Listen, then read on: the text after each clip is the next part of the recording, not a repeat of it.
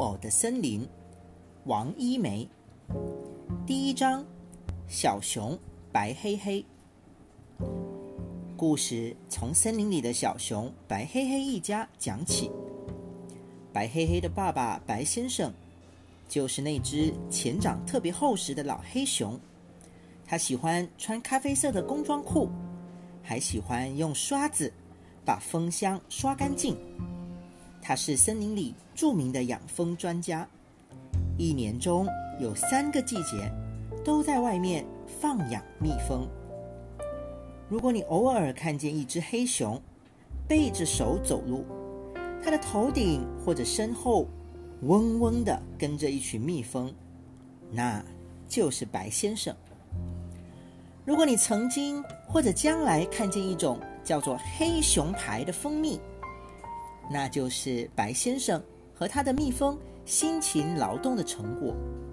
你可以买一罐回去，闻闻，再尝尝吧。你会体会到白先生和他的蜜蜂所去过的地方是多么的遥远和美丽。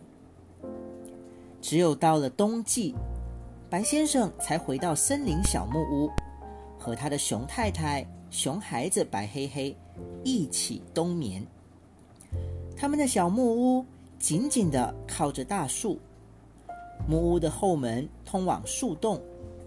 冬眠的时候，他们选择树洞，因为那里又安静又温暖，并且散发着树木的香味儿。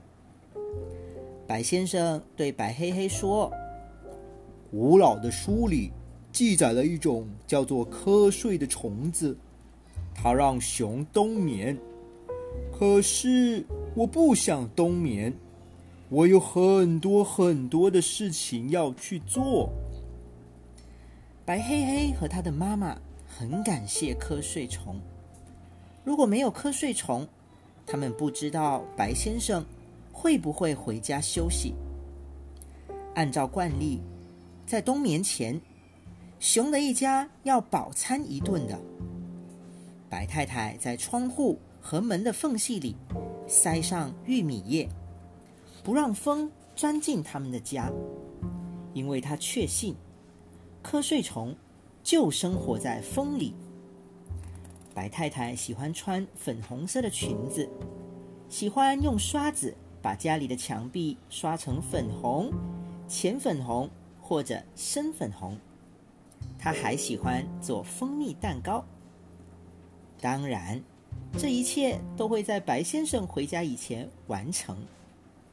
瞧，白太太铺上粉红色的桌布，端出刚刚烘烤的蜂蜜蛋糕、新鲜的胡萝卜以及烤熟的土豆。白太太还把火炉升起来，点亮蜡烛，火焰闪烁的光芒和蜂蜜的香味儿充满了整个屋子。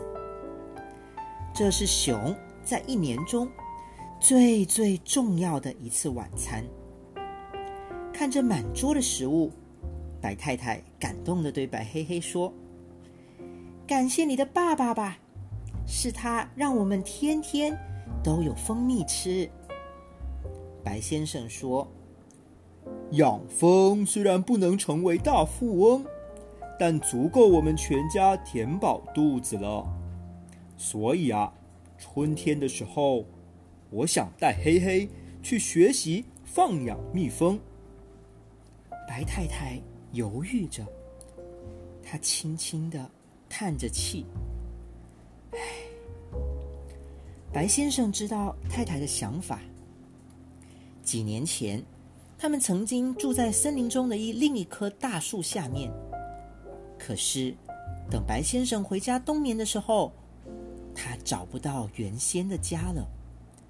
在他出门的那些日日夜夜里，森林遭到了砍伐，他的妻子带着孩子搬到了附近的另一个地方。为了让白先生回家的时候能够找到新的家，白太太每天都走很远的路到原先的家附近等他。原先的家。已经变成了一个大大的食品加工厂。白太太每天都在工厂附近转悠，工厂的保安把她当成了可疑的动物盗贼。白太太还自己动手搭木屋、扎篱笆、做木梯，再把它们都漆成粉红色。当白先生回到自己的新家时，白太太已经累得病倒了。灾难带给白黑黑一家担忧，他们害怕分别，害怕一家人分别之后再也无法相聚。白先生不忍心再提带白黑黑去放养蜜蜂的事情了，他耸耸肩膀，换了个轻松的话题。他说：“嗯，我们说说瞌睡虫吧，它到底长什么样呢？我从来没见过它，可是啊，我感觉它来了。”白太太说：“是的，我也感觉它来了。如果没有瞌睡虫的打扰，这将会是一次非常温馨的家庭聚会。”白先生的哈欠一个接着一个的来了，他摸摸儿子白黑黑的头，说：“啊，别怪我，儿子。啊，瞌睡虫已经来找我了。啊，等一下，我吃饱了就会去睡觉。你应该继续吃，你需要长个子。啊，白先生。”真的饿极了，他拼命的吃东西，拼命的吃东西，然后钻进柔软的被子里睡觉去了。